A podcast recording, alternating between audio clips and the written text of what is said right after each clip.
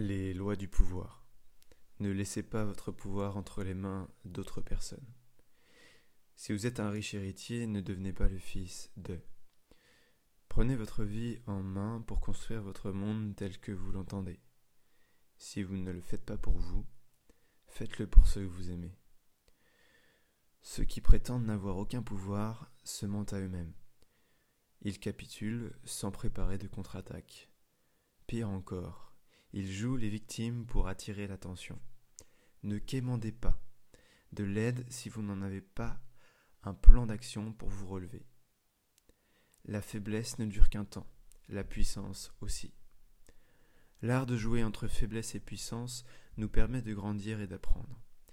Vos idées ont de la valeur. Ne divulguez pas vos réelles attentions. N'en dites pas trop. Sachez flatter vos ennemis et devenez patient. Il existe des livres sur la gestion du pouvoir, mais qui dit pouvoir dit grande responsabilité. Voulez-vous de grandes responsabilités?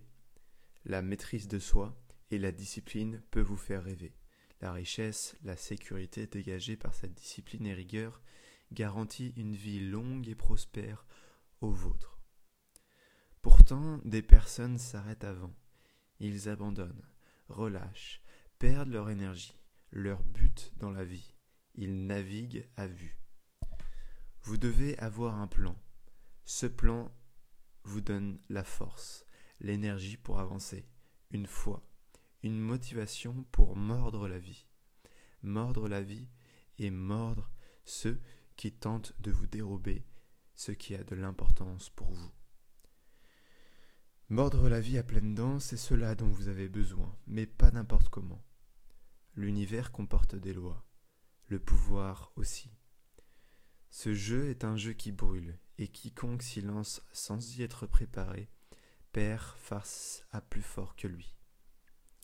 Je peux vous aider à conserver votre énergie, à la faire fructifier, à recadrer vos croyances et à définir vos objectifs. Seulement, c'est vous qui passerez à l'action. Alors, réfléchissez-y. Comment allez-vous prendre le pouvoir sur cette situation?